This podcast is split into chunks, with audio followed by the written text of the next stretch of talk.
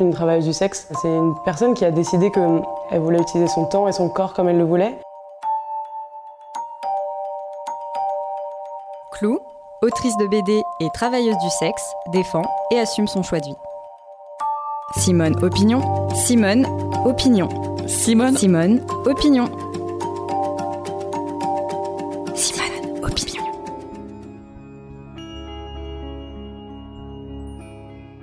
J'ai commencé quand je suis arrivée en Belgique. C'était tout un bazar euh, administratif qui fait que je pouvais pas trouver de travail légal. Et du coup, j'ai eu le choix entre plusieurs travails au black. Après, il y en avait beaucoup des travails au black. Et en fait, il y a eu un espèce de scandale en Belgique, c'est qu'il y a un camion qui euh, s'est garé devant les facs pour faire de la pub pour euh, un site de sugar dating. Ça a fait un peu un bad buzz et moi j'ai commencé à me dire que ça pouvait être une solution pour moi. Quand on démarre le travail du sexe, on fait quand même un choix qui aux yeux de la société est un peu étrange. Et du coup, les gens comprennent pas forcément et ils demandent énormément de justifications. On est obligé de contrebalancer avec un espèce de surenthousiasme et de. En fait, c'est génial. Et comme pour rendre ça légitime, c'est complètement débile en fait, je pense, de penser qu'un travail est obligé d'être passionnant pour être valable aux yeux de la société. Je me suis pas dit.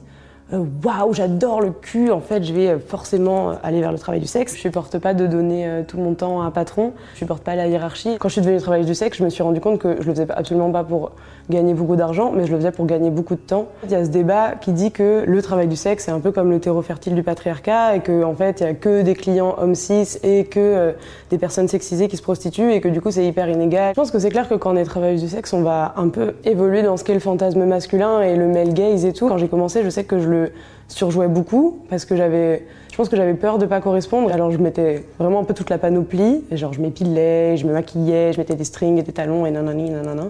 Et en fait, plus et plus je me suis rendu compte que c'était pas forcément ça qu'on cherchait dans une passe et que c'était plus un échange et de la tendresse et il n'y avait pas forcément besoin de correspondre à tout un imaginaire un peu pornographique. Je pense que le travail du sexe, ça peut être un travail de care qui peut être hyper bien fait et hyper bénéfique pour tous que d'avoir en fait du désir sexuel et de avoir besoin de l'assouvir avec un ou une professionnelle, bah, c'est très sain. Pour rendre ça beaucoup plus égal, et ben, je pense qu'en fait il faudrait complètement démocratiser ça et genre aider les personnes sexisées à pas avoir honte de leur désir, à se dire qu'en fait s'ils ont un désir un peu brut, et ben alors ils peuvent aller voir un ou une travailleuse du sexe et euh, ils peuvent passer une, une ou deux heures à genre complètement penser seulement à leur plaisir. Et des fois dans le débat sur le consentement, en fait on a trop relié consentement et désir. C'est pour ça qu'en fait ça paraît aberrant le travail du sexe. Je comprends qu'en fait ça soit un peu étrange de se dire qu'en fait on peut baiser sans désir, mais du coup ces personnes qui nous disent ça, elles vont estimer que toutes nos relations sexuelles dans le cadre du travail vont être du coup des viols, vu qu'on le désire pas. Et en fait nous notre consentement on le pose avec des conditions, on le pose avec des conditions financières, mais pas seulement. Et la première question c'est quels sont vos tabous?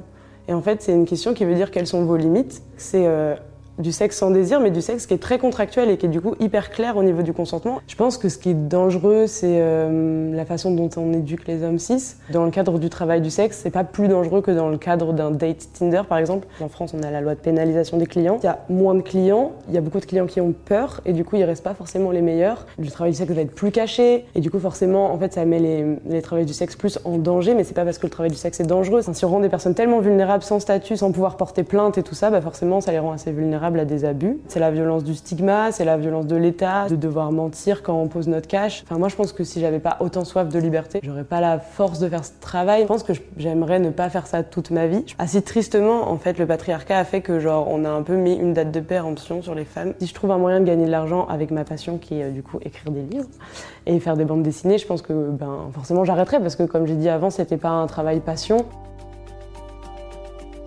Retrouvez ce podcast tous les mardis et jeudis et abonnez-vous sur votre plateforme d'écoute préférée pour ne manquer aucun des épisodes. À bientôt!